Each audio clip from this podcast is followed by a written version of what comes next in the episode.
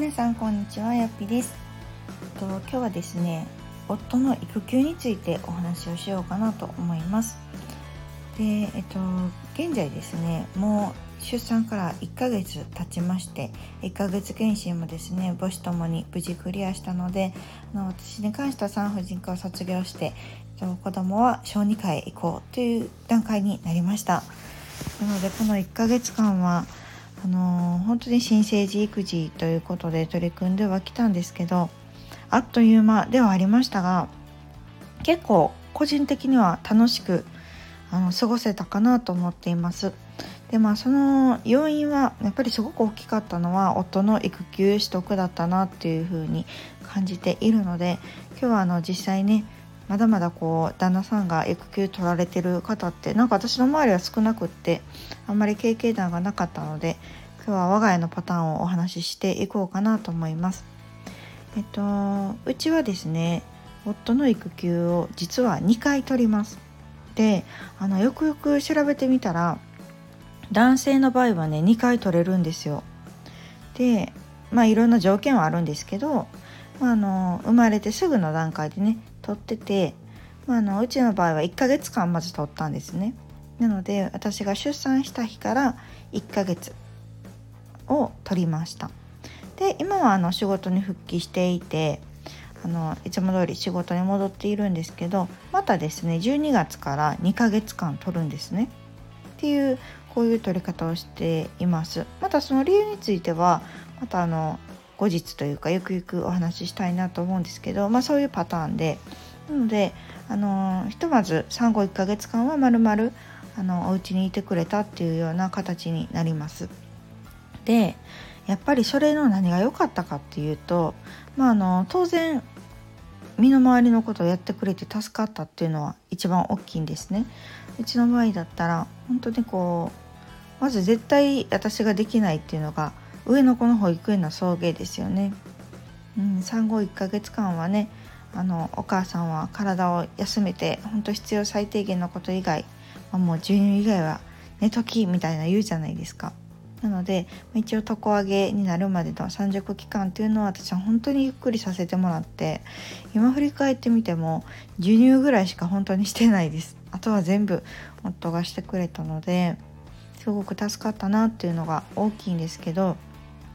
もう一つあの良かったなと思うのはやっぱりこう夫の意識的な部分ですかね。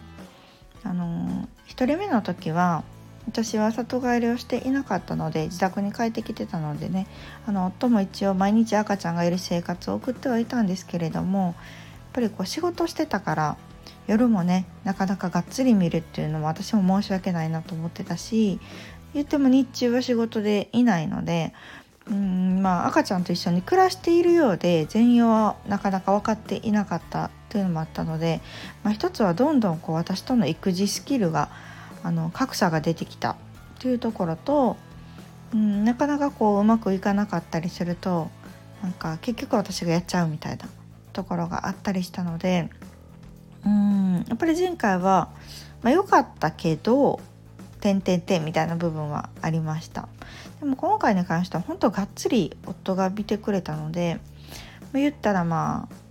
家事まあ家事って言ってもうち家事は結構機械化してるとでそんなにめちゃくちゃあるわけじゃないんですけど、まあ、上の子の送迎から始まり、まあ、あの身の回りの支度ですよ。ね、まあ、お風呂入れるとか寝かせるとかそういう生活リズムを全部やってくれたりとかあとは赤ちゃんのお世話ですね。おむつ替えるとか抱っこするとかミルク必要な時ミルク作るとかなんかそういうこと。あと夜中もですねの3時間おきに授乳っていうのを、まあ、今なお続けているんですけど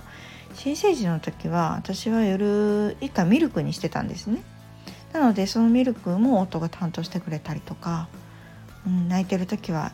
夜中でもねあのあやしてくれたりとかっていうのも夫が全部やってくれたので要はこう本当の赤ちゃんの生活24時間赤ちゃんの動きを見てくれたっていうのがすごく大きかったですね。うん、でそれによって夫も大変さも分かったし何て言うんだろう赤ちゃんってこういう風な感じなんやっていうのを改めて分かったって言ってましたね。なので、まあ、大変さもあるけどより可愛さもあったりとか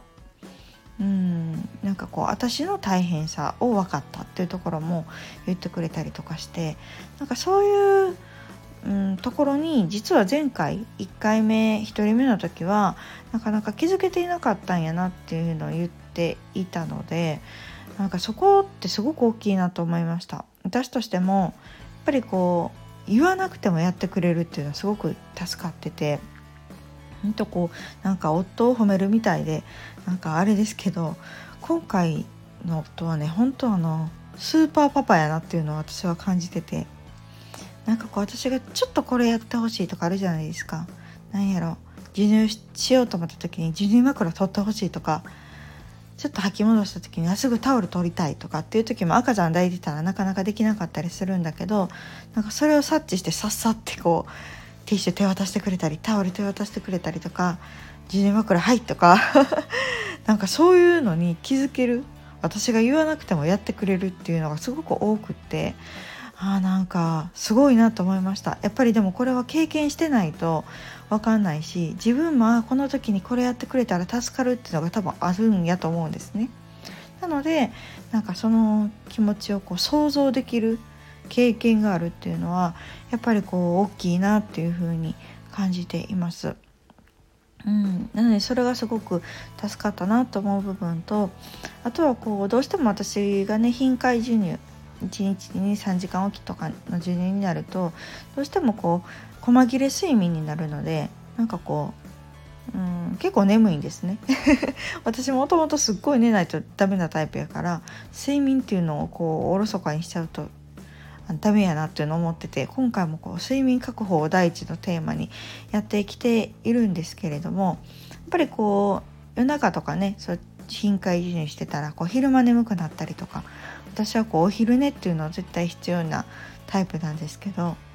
なんかそういうのがなんか夫がいるって思うだけで気がすごく楽というかああまた明日朝とか昼寝れるわとかって思えるだけでうんすごくこう夜普通に過ごせたりとか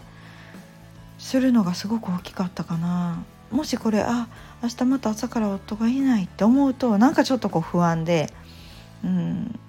ね眠くても昼間もずっと気張ってってするんですけどなんかこうまあやるやらないは別としていてくれるって思うだけでこんなにもこう心の余裕というかうん、なんか精神的に楽になるもんなんやなっていうのを今回すごく感じました。やっぱり安心感って大事ですね。なんかこういざという時に頼れる人がいる安心感。うん、なんかそれが今回すごく大きかったかなと思っています。なのであのー、私は本当にこの新生時期を楽しんで過ごせたっていうのがすごく大きくってまあね2人目っていうのもあると思うんですね。なんとなくこう分かるしなんかこう泣いてあわあわっていうよりももうなんか5年空いてるからかもうなんか孫みたいな気持ちでねあー泣いてるな可愛いなみたいな なんかそんな気持ちで接しれるっていうのもあると思うんですけどやっぱりこううん大変よりもがぜ私は楽しいが上回っててなんかこう夫婦で子育てしてる感がすごくありましたね。うんこれがちょっと1人目の時との違いかも。なのでこう育休を取る理由ってこうもちろんねママのこの身の回りのサポートっていう意味合いが多分今ってすごく大きいと思うんですけどやっぱりそれ以外の部分今回やってみて感じたのはやっぱりメンタル面でのサポートやっぱりケアがしやすいっていうところとあとはこう父親性不正っていうんですかねをより育てたりとかやっぱり赤ちゃん研究機関みたいな、うん、っていうのがやっぱり今回あってすごい良かったなと思うし夫もほんま育休取ってよかったわって言ってたのでなんかそういう意味でもうんもっともっとこう育休っていうのが普及される社会になってほしいし取りやすい誰もが取ろうと思ったら取れる社会になりたいじゃないですかね皆さん。うん多分撮りたくなくて撮ってないっていうよりもなんとなく今の現状撮れなさそうやから撮ってないっていう方が多いんじゃないかなと思います。で前も話したかもしれないけどなんか私はこう母親側がねママの方の実家に帰らないとこう里帰りしないと子供が産めない社会ってめっちゃ変やなと思ってるんですよ。ねやっぱりこう親の親への負担もかかるし、ね、バリバリまだまだ働いてる若いお父さんお母さんもいるし逆にね高齢でもうなかなか孫の面倒赤ちゃんの面倒まで見れへんわっていうお父さんお母さんもいると思うし、まあ、今回はコロナがあったりね里帰りができないっていう方もいらっしゃったと思うのでやっぱりこう里帰りしないと子供が産めない安心してあの出産した後の生活が送れないっていうのはやっぱりおかしいと思うのでやっぱりそこがこううんパパの育休なのかあともしくはそういう産後のケアがねもっともっと受けやすくなったり、うん、こう社会的なサポートっていうのが充実してほしいなっていうのを今回身をもって感じました。がもし取れるのであればね育休はパパは取った方が私はいいと思います。まあ、お荷物になるだけのパパがいるかもしれないけどそういう場合はもう論外ですけどね。うんやっぱりこううちの夫も会社では初なんですよ第1号の育休なので本当こう誰もがハイハイって取れる環境ではなかったと思うんですけどやっぱりそこをね話してくれて会社も理解があったからこそこう取れたので是非あの1人目でも2人目でも3人目でももしあのね会社にまず言ってみるっていうことも大事かなと思うので是非積極的に育休取ってくれるパパが増えるとママも助かるんじゃないかなと思いました。ので今回こんな経験談をお話ししてみました。またあの細かいことについては後日ですね次回以降の放送でお話ししていこうかなと思います。